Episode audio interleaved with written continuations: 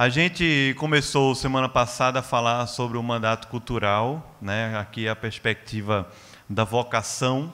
E qual é a perspectiva aqui? É que Deus ele nos formou com uma identidade e atrelado a uma identidade existe uma missão. O problema da gente, por causa do pecado, é que nós invertemos a ordem e transformamos a missão na nossa própria identidade, não é? A gente falou sobre isso um pouco semana passada, ou seja, nós transformamos o fazer, a obra, a vocação, o trabalho na nossa identidade. Nós somos aquilo que nós fazemos. Essa é uma ideia deturpada, justamente por causa da queda, por causa do pecado, a cegueira do nosso coração. E quando nós lemos Gênesis, encontramos lá que na verdade nós não somos o que fazemos, mas nós o que? Nós não somos o que fazemos, mas como é que a gente pode completar isso? Mas nós fazemos o que? O que somos. Não é? Nós não somos o que fazemos, mas o que? Nós fazemos o que somos. É por isso que Jesus falou que pelos frutos nós conheceríamos o quê? A árvore. Por quê? Simples. Jesus não estava falando que você tem que dar fruto, tem que dar bom testemunho, tem que fazer isso. Jesus falou de uma maneira muito simples. Se você é uma coisa, você frutifica o quê? Aquela coisa. Se você é uma macieira, você vai dar o quê? Maçã. Se você é uma figueira, você vai dar o quê? Figo. Se você é laranjeira, vai dar o quê? Laranja. Simples, né? Ou seja, nós damos, oferecemos ao mundo de acordo com aquilo que nós somos.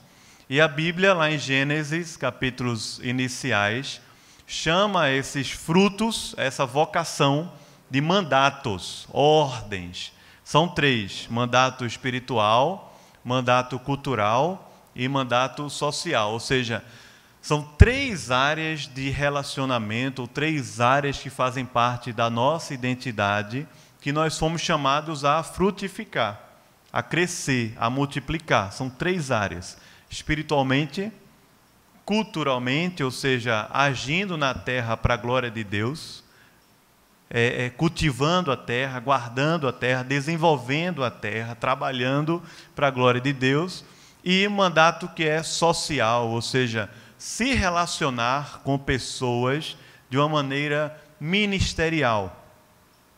O que quer dizer isso? Quer dizer que os nossos relacionamentos, eles não estão pautados por afinidade, nem por idade, nem tampouco por laços sanguíneos.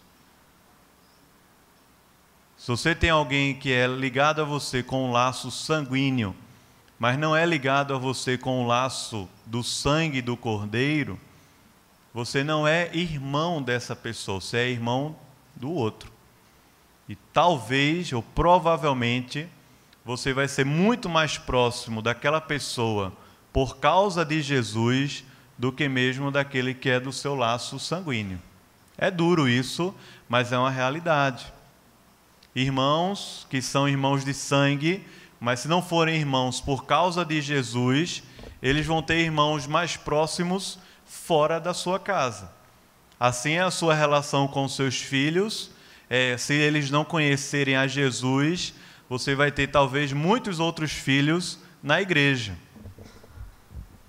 Irmãos, porque o mandato social, a ordem que Deus deu aqui a Adão e Eva, é para que eles pudessem multiplicar a imagem, multiplicar a presença de Deus na terra, e só se faz isso através de quê, irmãos?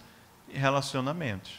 Não se faz isso é, através de aplicativos, não se faz isso através é, de ah, uma máquina, só se faz isso se relacionando. Mas se relacionando como? Se relacionando com a perspectiva ministerial. Né? O que o mundo define por amizade, a Bíblia define como irmandade. Nós somos irmãos. E é este o vínculo que nos une uns aos outros. Nós somos irmãos por causa do sangue do Cordeiro e não por causa do nosso próprio sangue, que é muito fraco para poder unir uma pessoa à outra, diante do sangue do Cordeiro. Então, o mandato social é a ordem que Deus deu ao homem de, através de relacionamentos, poder multiplicar a sua presença na terra. Se você, eu estava ouvindo um, um sermão um dia desse, um cara chamado Ziel Machado, muito bom. Aí ele falou, eu, cinco minutos ele deu a ideia toda. Ele falou, se você dormir, a ideia é essa, você já pegou, entendeu? A ideia é essa, você dormir agora para frente, a ideia é essa. A, a conclusão é essa, ou seja, nós nos relacionamos para promover uns com os outros a presença de Deus, multiplicar a imagem de Deus na terra através de relacionamentos. É por isso que é tão difícil essa matéria. A gente, o ano que vem, vai estudar um ano sobre relacionamentos. Talvez o ano mais turbulento, porque essa é uma matéria na nossa vida muito difícil. Muito difícil a gente encarar que, de repente, você vai ser perseguido pelos da sua própria casa. Ou não é? Por causa do Evangelho. Eu gosto muito de um texto que está lá. Onde é que está, meu Deus? Eu acho que está em Lucas 14, não lembro.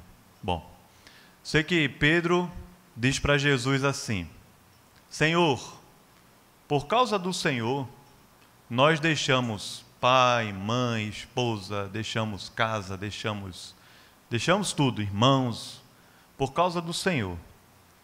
Aí Jesus responde para Pedro assim: diz, Olha, por causa do reino, ou o reino, essa vida eterna vai dar a vocês cem vezes mais. Quantas vezes, irmãos? Cem vezes mais. Pai, mãe, filho, eu também sou da família, um pouquinho de Coca-Cola, um pouquinho de Guaraná. É, vai dar a vocês pai, mãe, irmão, irmã, primo, tio, tia. Cem vezes mais, irmãos. É bom, não é não? Eu tive o privilégio de poder ver isso na prática, na minha vida. Deus tem me dado cem vezes mais irmãos, pai, mãe, primo, é, Coca-Cola e Guaraná e tudo mais. Cem vezes mais. Por quê? Porque o vínculo do Evangelho, o vínculo do discipulado, o vínculo dessa ordem de Deus é mais forte até mesmo do que os nossos vínculos sanguíneos e é mais forte até mesmo do que os nossos vínculos de afinidade. Quais são as afinidades? Quais são as afinidades que promovem um relacionamento? Quais são? Quais são? Afinidades relacionais, quais são? Oi? Não, esses são, confiança diria assim, são valores, coisas importantes mesmo assim, né? afinidades mais simples. É o quê? Oi? Oi? Gosto. Que mais? Fala, Camila. Profissão, né? que mais? Temperamento. que mais? Simpa simpatia, como assim? Peraí. é, que mais? Time de futebol, não é? Oi? que mais? Escola, né? Faculdade, trabalho, curso. Confra, né? Tem umas confras que a turma faz 10 anos de formação, né? Da faculdade, 20 anos de formatura. Presbítero Neritônio fez uns 50 anos de formatura. né? Então, são afinidades. E todas essas afinidades, elas são nada aos olhos da grande afinidade que Deus estabeleceu aqui nos relacionamentos. É por isso que às vezes é doído, mas existem rupturas relacionais, acontecem. E não acontecem somente por causa de temperamento, ou por causa de gosto ou afinidade, acontecem por causa do ministério da ministração do discipulado, do evangelho, da palavra na vida uns dos outros. Certo? Então, quando a Bíblia, por exemplo, diz que é, o homem que tem muitos amigos, ele sai o quê? Perdendo. Porque ele tem tantas amizades superficiais que não conseguem se linkar para ter um relacionamento de prestação de conta com alguém. E quando alguém tenta fazer isso com você, você, ó, vai embora, né? Ou seja, é tão difícil essa matéria dos, dos relacionamentos, na qual muitas vezes há rupturas, há lutas, há crises em nossos relacionamentos, seja com mãe ou com pai, ou com filho, ou com filha, ou primo, ou prima, ou tio, ou, ou até mesmo com amigos que vão dizer para você que é, você está muito diferente, você, né, sei lá, não gosta mais das mesmas coisas, não quer mais sair comigo. Recentemente eu conversei com uma jovem, tem assim pouco menos de 30 anos, que ela mora com divide apartamento também com duas amigas, e ela se converteu há pouco tempo, voltou para o evangelho há pouco tempo e está sendo perseguida pelas suas grandes amigas. Não é? Por que está sendo perseguida? Por causa do evangelho, porque esse negócio ele causa divisão.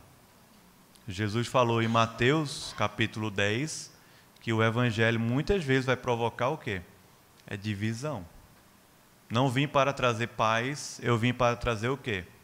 Espada. E quando ele está falando espada, ele não está dizendo que é para a gente lutar contra o governo ou fazer protesto. Ele está dizendo que vai haver divisão entre pai e filhos, filhos e pais. Ou seja, o ambiente relacional que não está vinculado pelo Evangelho vai ser sempre um ambiente de conflitos, de crises. Dificilmente um ambiente de harmonia. Ele é um ambiente de harmonia nas afinidades. Estão comigo ou não? Nas afinidades. Aí sim é um ambiente de harmonia. Você tem um amigo da profissão, você não precisa estar brigando com ele toda hora, não é verdade? É você está lidando ali no relacionamento, no trabalho, há afinidades ali. Mas quando o relacionamento tende a se aprofundar um pouco, há um conflito direto. Por causa do evangelho. A mesma coisa é com o filho, ou com o pai, ou com qualquer pessoa, né? Ou seja, relacionamentos de afinidade, eles tendem a ficar ali na superfície. Muitas vezes são até instrumentos da gente evangelizar. Mas o fato é que o chamado vocacional, né, a vocação do homem na esfera do relacionamento é mais do que isso. A esfera do homem é multiplicar a imagem de Deus por onde quer que ele passe, através de bons relacionamentos. Essa foi a ordem que Deus deu a Adão e Eva antes da queda. Essa ordem ela continua para nós depois da queda, especialmente nós que conhecemos a Cristo. Ou seja, por causa da redenção, por causa do Evangelho atuando né, e habitando dentro da gente, nós temos de volta o mandato social, cultural, espiritual, mas como uma missão de vida mesmo, para a gente viver aqui na terra é, o Evangelho, a palavra de Deus. Ou seja, nós temos esse dever, essa vocação, nós fomos chamados para, toda vez que o texto fala para a gente da nossa identidade, ele diz para, a fim de que, com um propósito, ou seja, nós somos chamados por Deus para uma nova vida, uma nova identidade, regenerado, justificado, santificado, referente, nova vida. Mas tudo isso tem uma missão, tem um propósito, tem um para, tem uma finalidade. E a finalidade é a gente poder, através da nossa vocação, multiplicar a imagem de Deus na terra, trabalhando e se relacionando. E o mandato social fala sobre o relacionamento, que talvez uma área até mais difícil para alguns do que o próprio trabalho ou a vocação aí cultural. Mas vamos dar uma olhadinha aqui no texto de Gênesis, se você puder abrir. Gênesis, capítulo 1, versículo 28.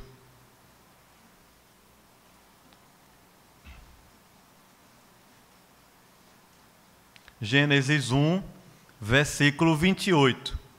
O que é que ele diz aí? Vamos ler juntos? O 28, ele diz o quê? Tem gente abrindo aí.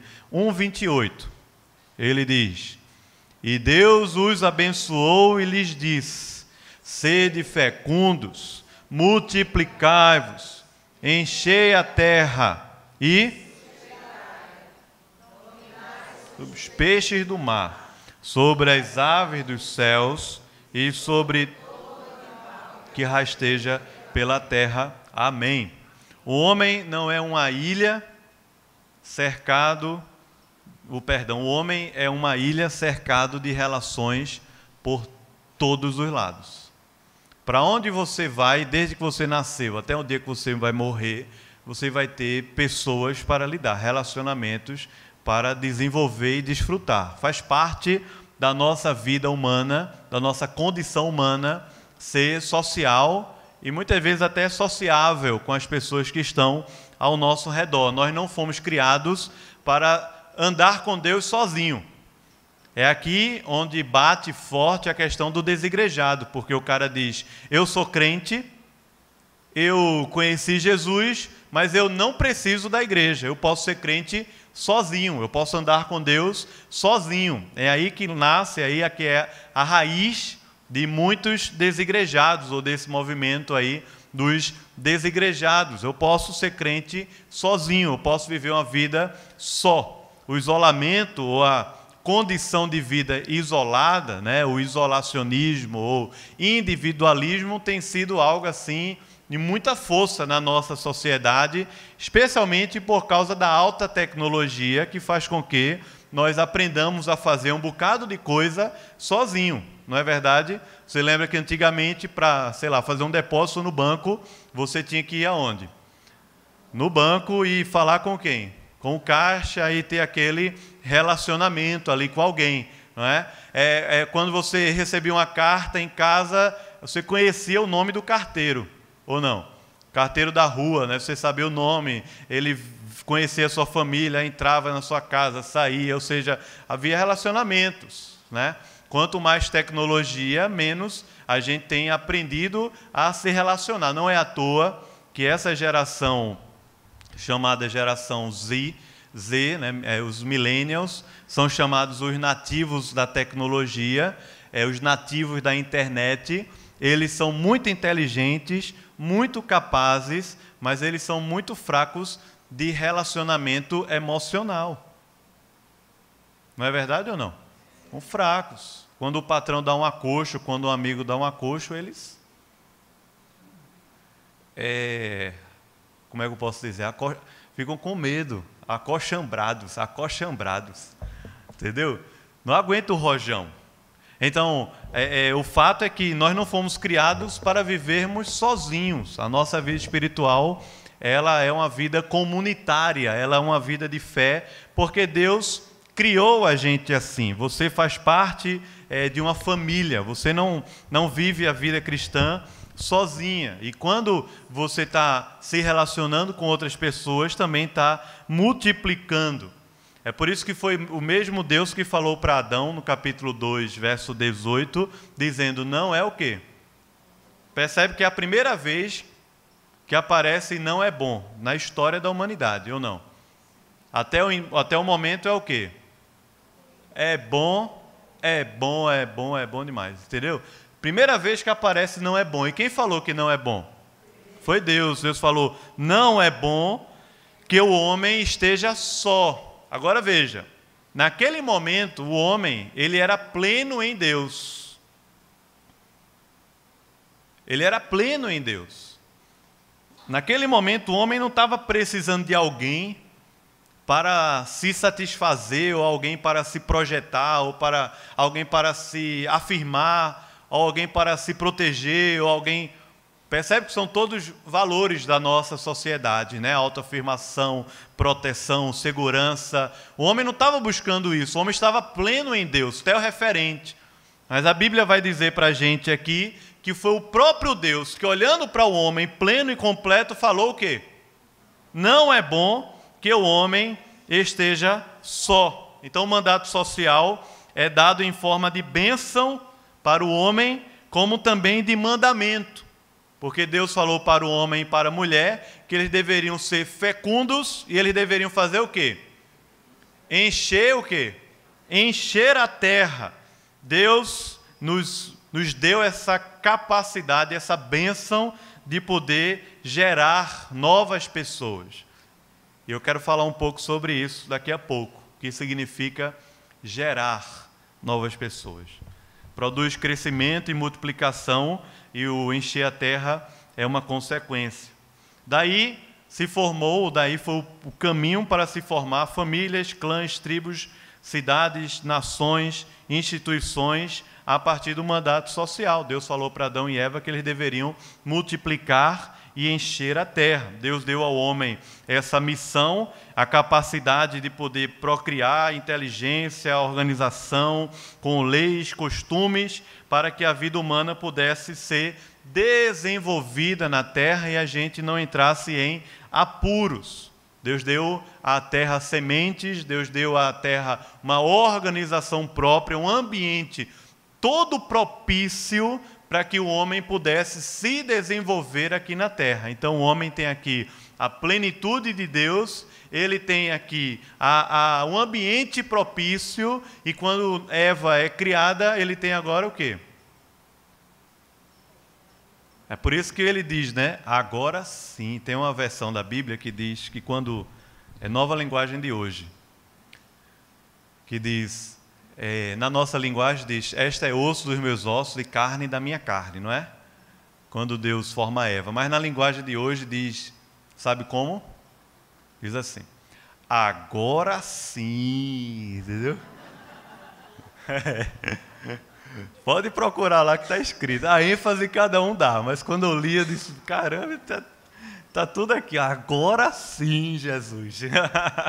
Né? então, Deus deu ao homem a mulher e todo o ambiente para que eles pudessem se desenvolver aqui na terra. O homem e a mulher são iguais diante de Deus na sua pessoalidade, né? ou seja, eles ambos são feitos à imagem de Deus, não é o homem feito mais imagem de Deus do que a mulher, mas Deus, quando estabeleceu o homem e a mulher, antes da queda, deu a cada um papéis diferentes.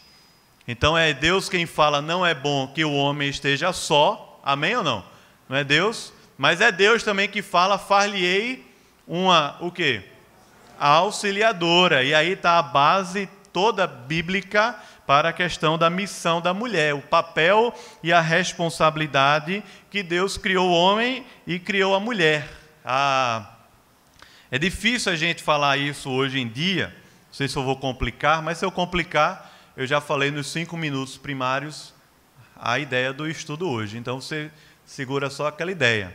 Mas é difícil a gente falar sobre isso hoje, porque nós, brasileiros do século XXI, fomos educados no princípio da Revolução Francesa e do humanismo europeu é, renascentista, que diz o quê? O princípio é o princípio da igualdade. Diz Rousseau, né? Todos os seres humanos são iguais perante a lei.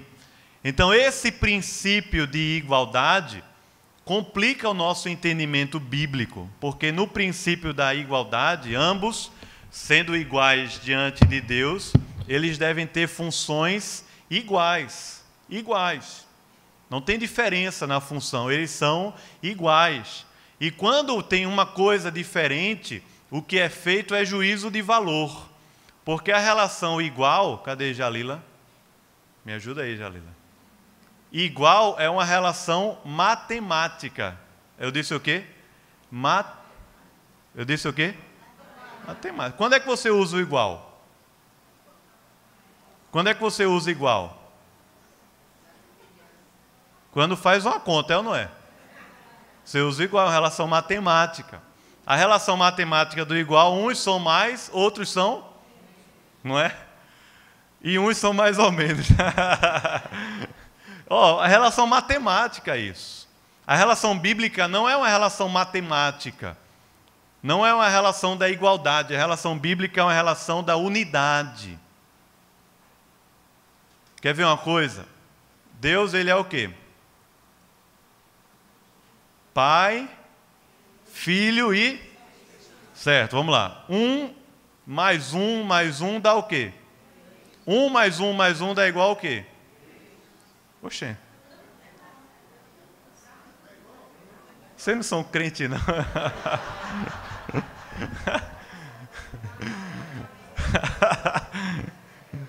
Aqui é testemunho de Jeová. É. Veja, na trindade, um mais um mais um dá o quê? Um. Isso é igualdade? É unidade.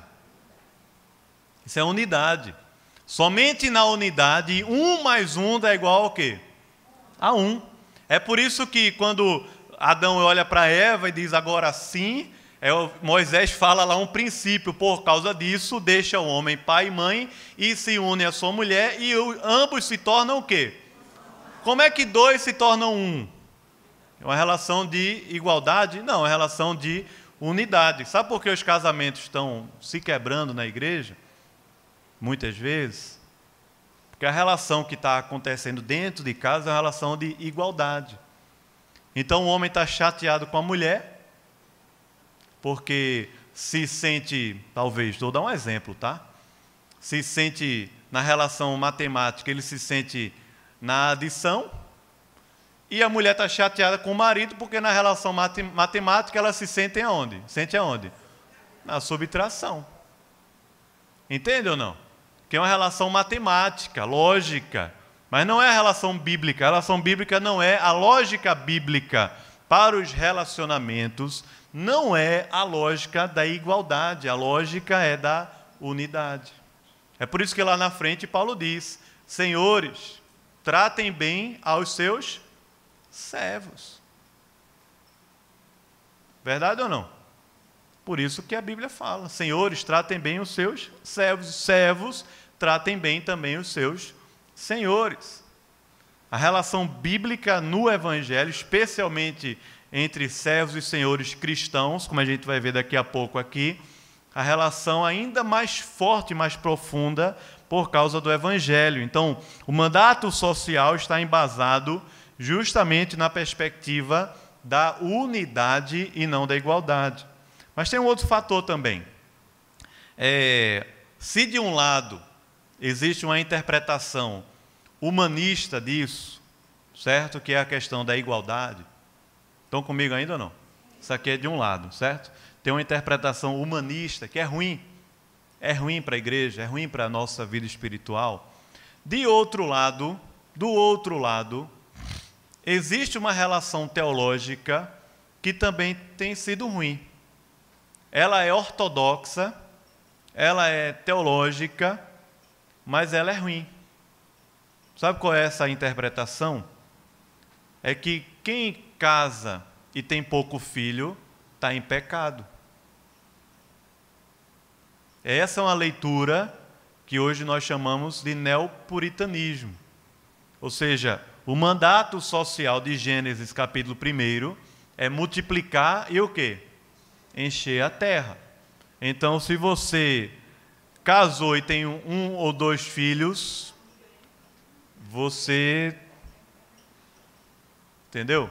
Mas você tem três ou quatro ou cinco, a coisa vai melhorando.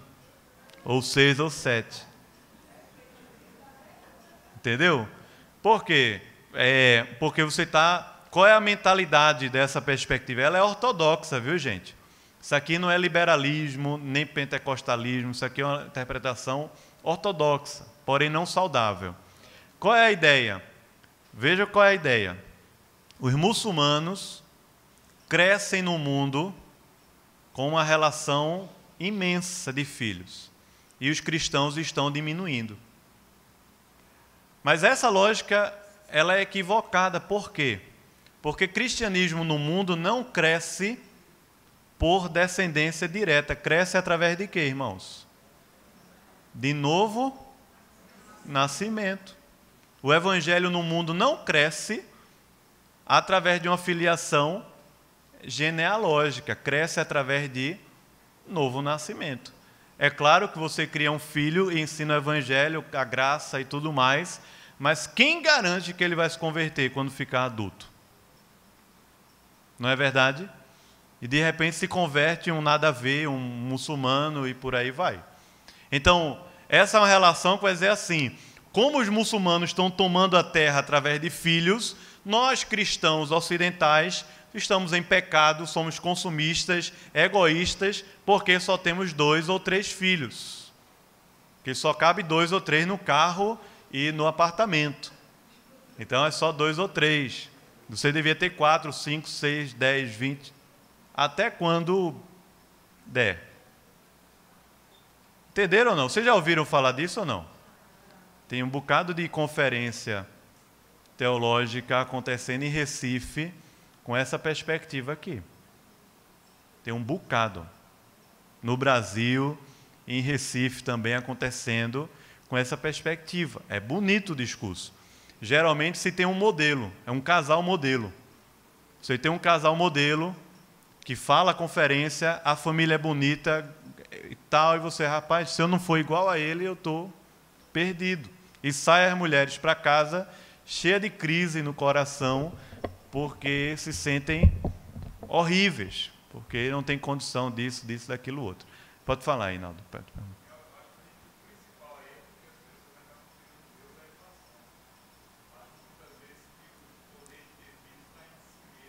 Exatamente. Na prov... Exatamente. O, o poder para fazer a coisa acontecer na terra é nosso, né? Exatamente, exatamente. Isso vai de tudo, desde a amamentação, a parto normal, a quantidade de filhos, a se mulher trabalha ou não. Ou seja, nesse vínculo aqui, a discussão sobre essas coisas tem como base esse texto aqui. Só que a raiz desse tipo de discussão ela é muito mais legalista, ou seja, ela está muito mais ligada à meritocracia humana do que à graça de Deus e ao discipulado. Então, na perspe a perspectiva do mandato social, não é só casar e ter filhos. Há pessoas na vida que não vão ter filhos. E nem por isso elas estão fora do mandato social. Verdade ou não? Há casais casados que podem não ter filhos. E nem por isso eles estão fora do mandato social. Há situações adversas na vida humana e nenhuma delas tira o cristão do mandato social. Porque o mandato social de encher a terra, em Gênesis capítulo 1, ele se abraça completamente lá com Mateus 28, 18 a 20. Vou repetir. O mandato social de Gênesis 1 se abraça lá na frente com Mateus 28, 18 a 20. Ou seja, em Gênesis 1, 28, ele diz: Multiplicai-vos e enchei o quê? E lá em Mateus 28 diz o quê? Indo, façam discípulos de todas as nações. É o nosso envolvimento no mundo e na missão e na missão de Deus. Esse é o mandato social. Estão entendendo ou não? Então, nem, nem eu posso olhar para isso com um vínculo ou com um viés humanista da igualdade nem tampouco nós somos chamados a olhar para isso com um viés é, ortodoxo, porém legalista, que bota a ênfase, como Inaldo falou, no homem, no mérito humano. Mas o mandato social, ele vincula a gente totalmente ao discipulado, porque a ordem de Jesus de fazer discípulos é para a gente multiplicar a imagem de Deus na terra. Como é que se multiplica a imagem de Deus na terra, irmãos? Como? Como é que se multiplica a imagem de Deus na terra? Como? Pregando, certo? Discipulando. Agora, para que a imagem de Deus seja restaura, restaurada em alguém, tem que acontecer o quê? Novo nascimento. Não é nascendo filho mas é ganhando almas, ganhando vidas para o Evangelho. Sejam os nossos filhos, vizinhos, parentes ou até inimigos.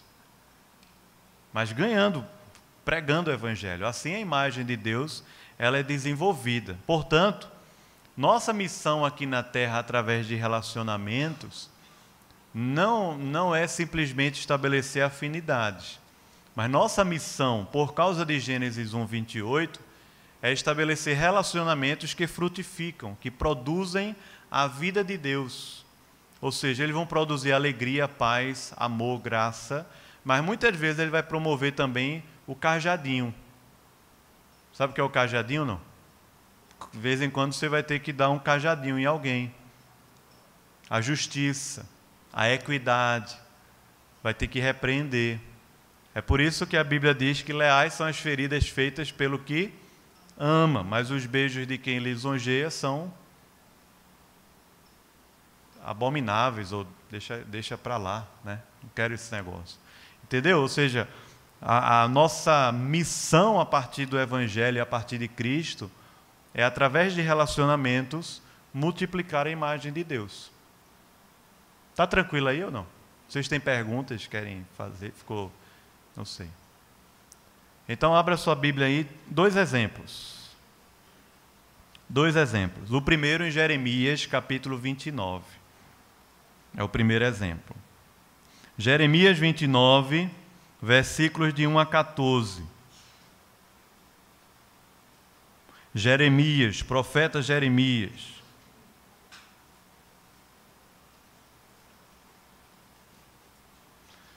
Vinte e nove, versículos de 1 a 14. Vamos ler esse texto aí? Podemos? Alternadamente, tá bom? Eu leio aqui o ímpar, vocês, os, vocês lerão os pares. São estas as palavras da carta que Jeremias, o profeta, enviou de Jerusalém ao resto dos anciãos do cativeiro, como também aos sacerdotes, aos profetas e a todo o povo que Nabucodonosor havia deportado de Jerusalém para a Babilônia.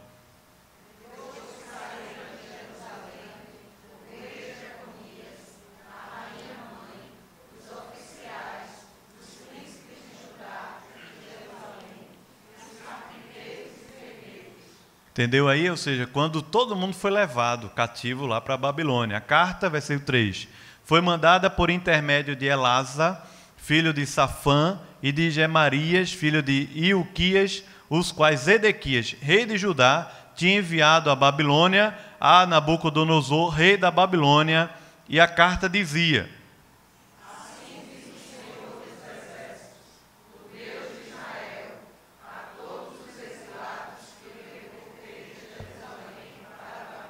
Ou seja, a carta é para quem? Para quem a carta? Em tese, aqui é para ela, ela é para o povo de Deus, todos os, os exilados de Israel. Né? Claro que pode ter gente ali, certo? Que não é, era conhecia Deus, tudo bem. Mas é uma carta endereçada ao seu povo, ao povo que foi exilado, como vocês falaram. 5 ele diz: Edificai casas e habitai nelas plantai pomares e comei o seu fruto. Verso 6, vocês.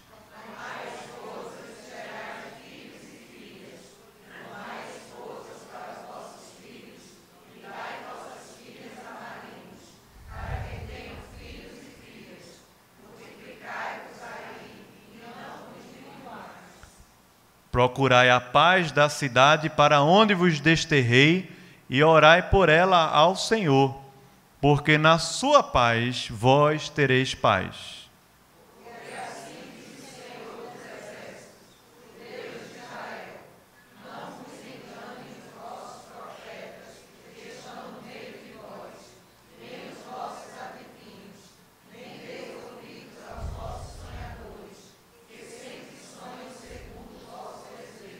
Porque falsamente vos profetizam eles em meu nome, eu não os enviei, diz o Senhor.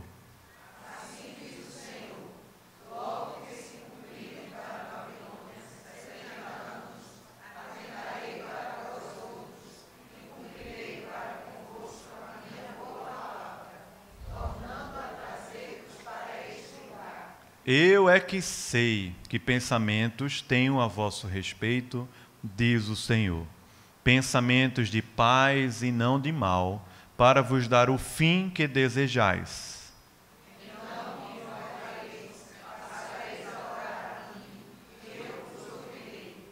Buscar-me-eis e me achareis de todo perdão, quando me buscardes de todo o vosso coração.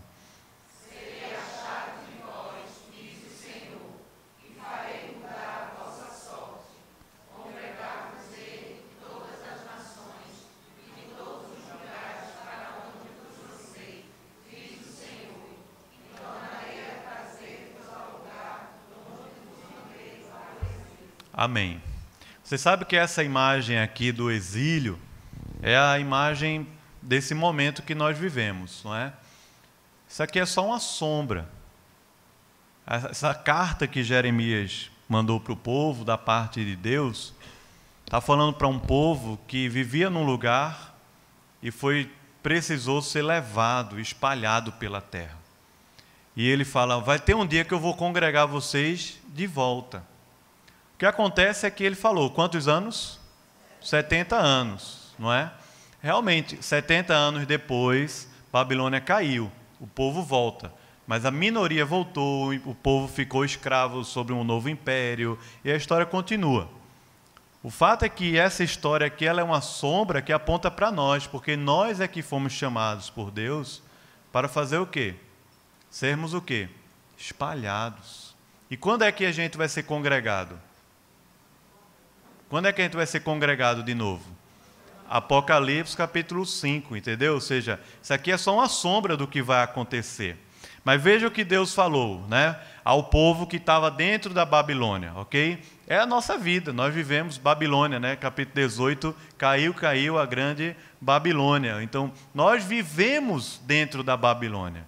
Então, essa carta, eu gosto muito desse texto aqui, porque ela é muito representativa para a nossa vida hoje, o nosso chamado hoje. Essa carta, é, Jeremias escreve para o povo e ele não diz ao povo assim: olha, é, se rebelem contra o rei da Babilônia, façam protestos, façam birra, não obedeçam.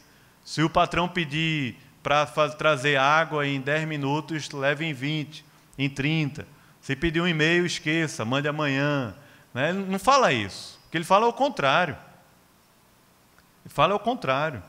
Ele diz, versículos 5 a 7, desenvolvam a cultura de Deus aí dentro da cidade. Veja aí o que diz o 5 ao 7, a gente leu, veja. Como é que se faz tudo isso aqui? Como é que é, se edifica uma casa e habita nela? Você, ao redor da casa você vai ter o quê? Vizinhos. Como é que você vai plantar um pomar? Ah, você plantou lá sozinho, tudo bem, mas o que, é que você vai fazer com aquilo? Existem relações que vão. Cada coisa que a gente vai fazendo aqui na terra vai abrindo um leque de, de relacionamentos. Ele fala: tomem esposas e casem. O texto não está dizendo que eles deveriam tomar esposa da, dos filhos da, das filhas da, da Babilônia. O texto não fala isso. A Bíblia não se contradiz. Mas o que ele fala é: se casem, continuem vivendo a vida que é a vida do ser humano. Vocês foram chamados por Deus agora para estar nesse lugar e desenvolvam dentro desse lugar a cultura de Deus. Casem, trabalhem, abençoem, orem pela paz, desenvolvam a paz na cidade, porque se houver paz na cidade, vocês vão ter o quê? Paz. Como é que se desenvolve a paz na cidade? Relacionamento, certo ou não? Orem, se desenvolvam. Ou seja, Deus mandou o povo se relacionar ali dentro da Babilônia até quando eles seriam ajuntados de novo. É a mesma ordem, é a mesma vocação para nós, a igreja. Deus nos chamou para a gente, habitando nesse mundo e sendo espalhados por esse mundo, desenvolvermos a cultura de Deus através de bons relacionamentos com a terra e com as pessoas. Versículo 8 e 9 ele diz: Cuidado só com a coisa. Na Babilônia tem muito falso profeta. E esses falsos profetas, eles profetizam, tem uma, um, um versículo aí que fala isso de acordo com os vossos o quê? Desejos. É aí que está o perigo. Quero chamar isso aqui daqueles que trabalham na indústria do entretenimento.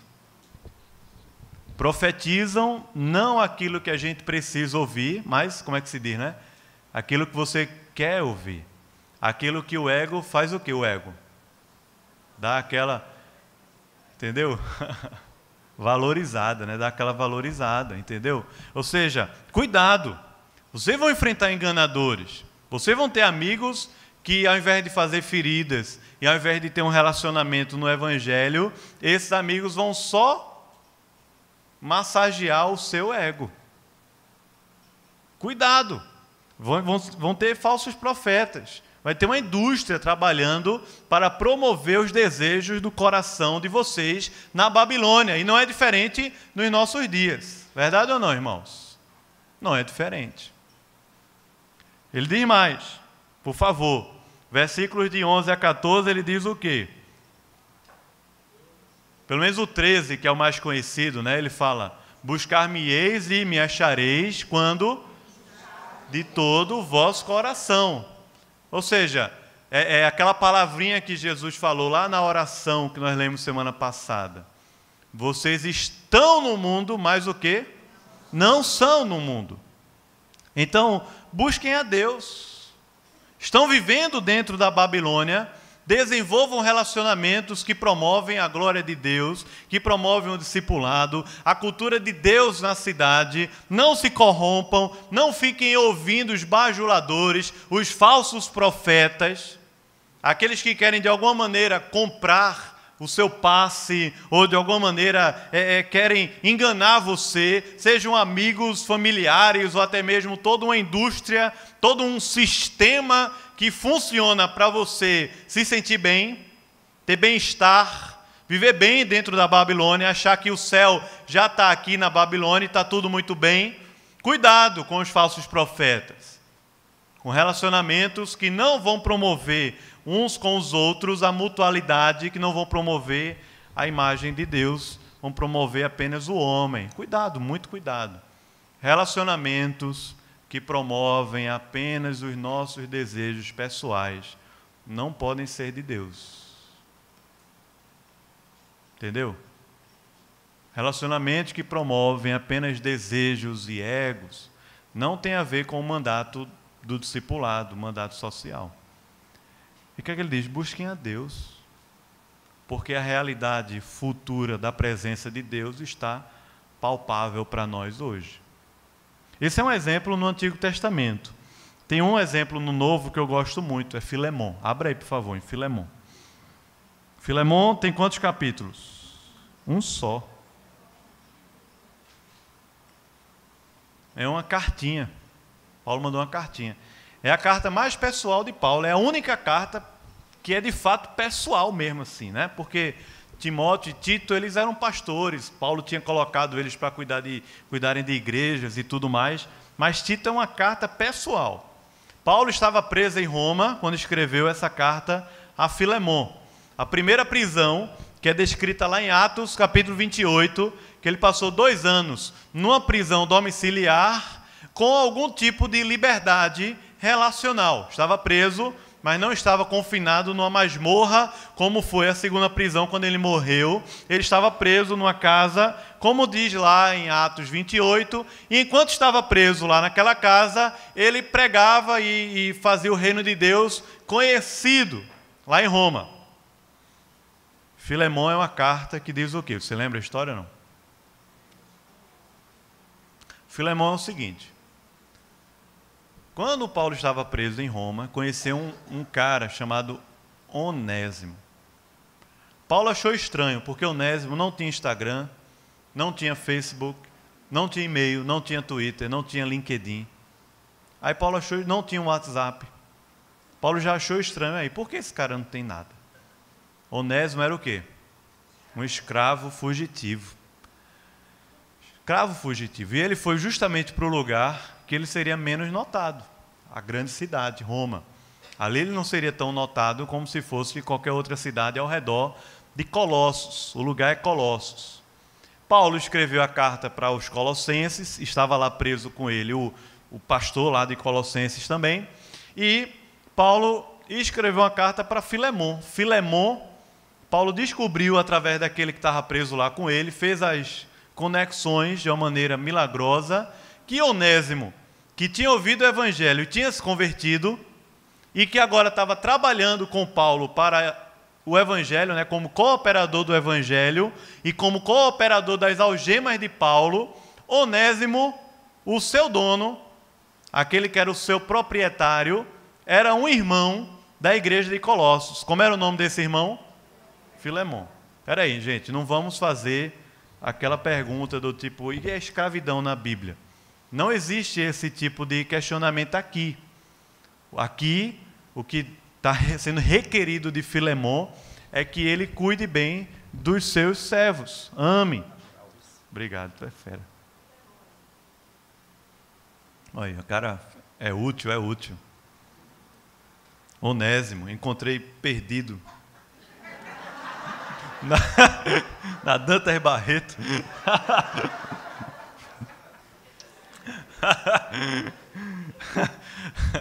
então, Filemon era o dono, era o proprietário, ele era um cristão, ele tinha uma igreja na sua casa, provavelmente ele era um cara de posses, um cara de terras e de escravos também, de servos. Onésimo poderia, dentro do sistema romano, ser um livre, ele podia comprar, podia trabalhar para se tornar um homem livre. Mas Onésimo resolveu fugir. Onésimo fugiu, mas Deus encontrou ele. Aí Paulo escreve uma carta. A carta de Paulo a Filemon é remodelando todo o relacionamento entre eles. Entre Filemon e Onésimo, remodelando. Veja o que ele diz. Dá tempo de ler ou não? Será? Deixa eu ver. Dá tempo? É rapidinho.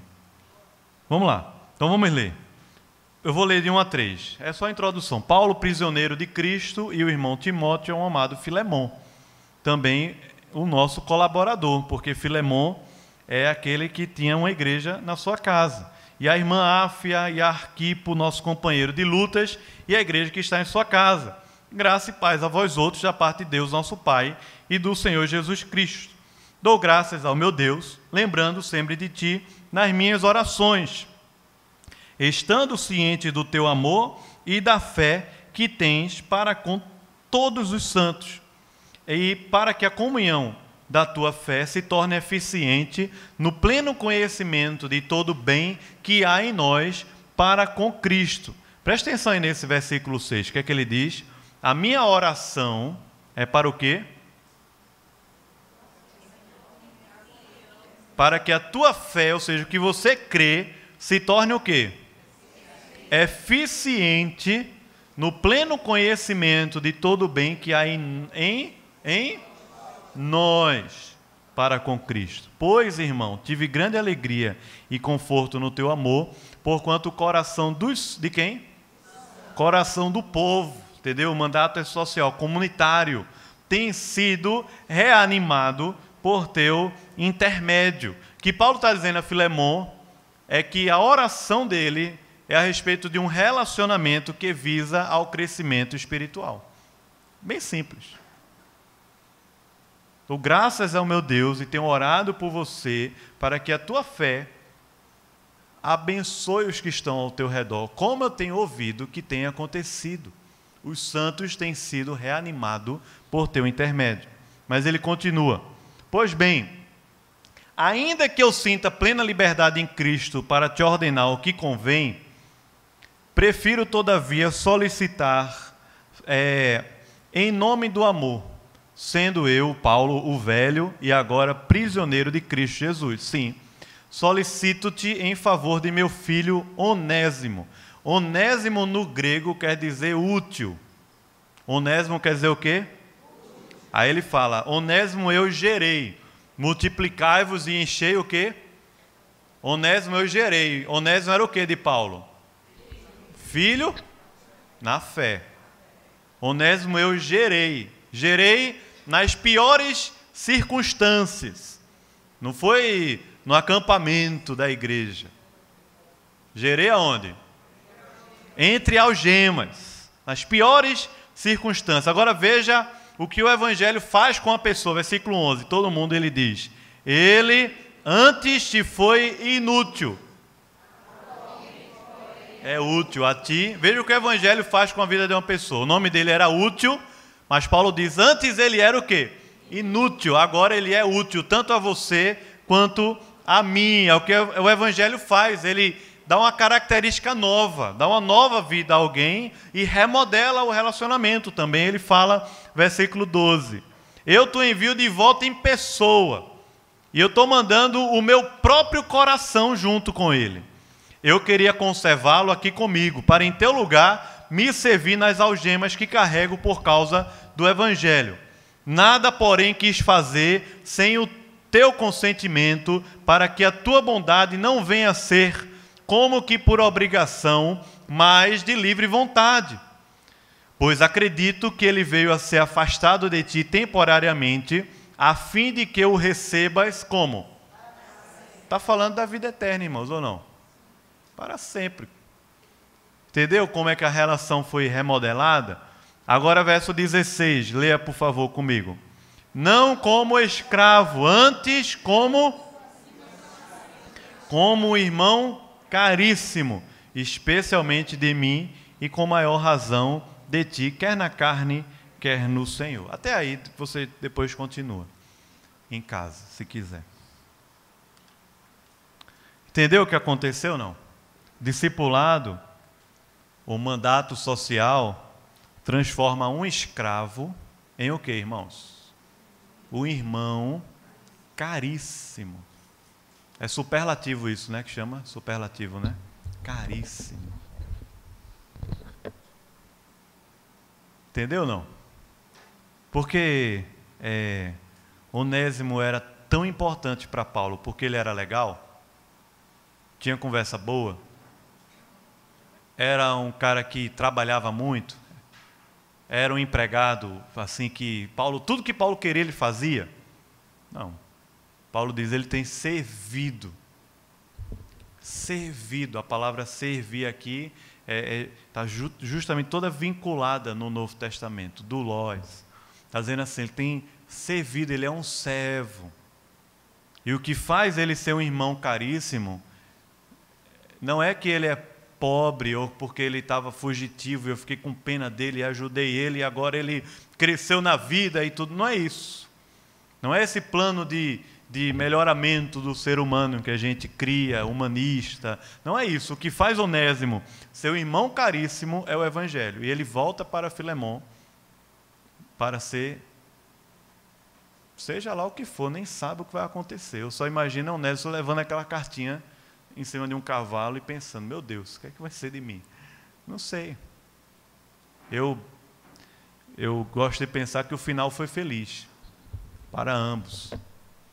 Mas veja, o que torna uma relação caríssima é o discipulado, é o Evangelho. É o Evangelho que torna, é o serviço a Deus, é o ministério entre algemas que torna uma relação caríssima. É isso que Paulo diz para Filemão. Relacionamentos, na perspectiva do mandato social, visam ao crescimento espiritual e visa a transformar irmãos ou escravos em irmão caríssimo. Amém? É isso. O mandato social é isso. Agora é fácil, irmãos? Não é. Porque às vezes a gente vai perder até o melhor amigo por causa do evangelho, do discipulado e do serviço a Deus. Talvez sua melhor amiga vai ser aquela pessoa que vai se tornar seu perseguidor, seu inimigo. Sua mãe, ou seu pai, ou seu irmão, aquele que você é sócio na empresa, seu irmão, sei lá, seu filho, pode se tornar até o seu inimigo. Agora, a pessoa mais distante, talvez seja até de uma idade diferente, de uma classe social diferente, de sexo diferente, mais distante pode se tornar a pessoa mais classe social, né, como Paulo e Onésimo aqui. Apesar de Paulo estar preso, Paulo não era um escravo, Paulo era um cara um doutorado aí, um pós-doc, né? E Paulo está preso injustamente. Então, Paulo está se relacionando ali com um escravo fugitivo, dizendo ele é um irmão caríssimo. Porque relacionamentos visam a crescimento, a amadurecimento espiritual. Discipulado é isso. Discipulado não é programa de crescimento de igreja. Discipulado não é programa para novo convertido. Discipulado são as ordens vocacionais de Deus acontecendo na terra, é o mandato social na prática. Nós somos chamados por Deus a multiplicar a imagem dele, gerando novos filhos, mesmo que entre algemas. Amém, irmãos? Amém. Amém. Vamos orar então? Vamos ficar em pé, todo mundo, para a gente orar?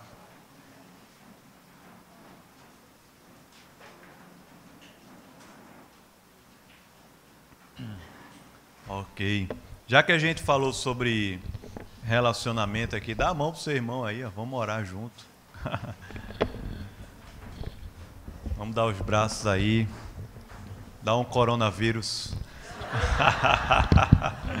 o seu irmão. Depois você bota o álcool em gel, né? Depois. Amém. Senhor, muito obrigado, Pai, por esse, essa noite pela tua palavra que revigora a nossa alma, apesar das lutas, dificuldades e muitas vezes também das proposições difíceis que a tua palavra faz para a gente.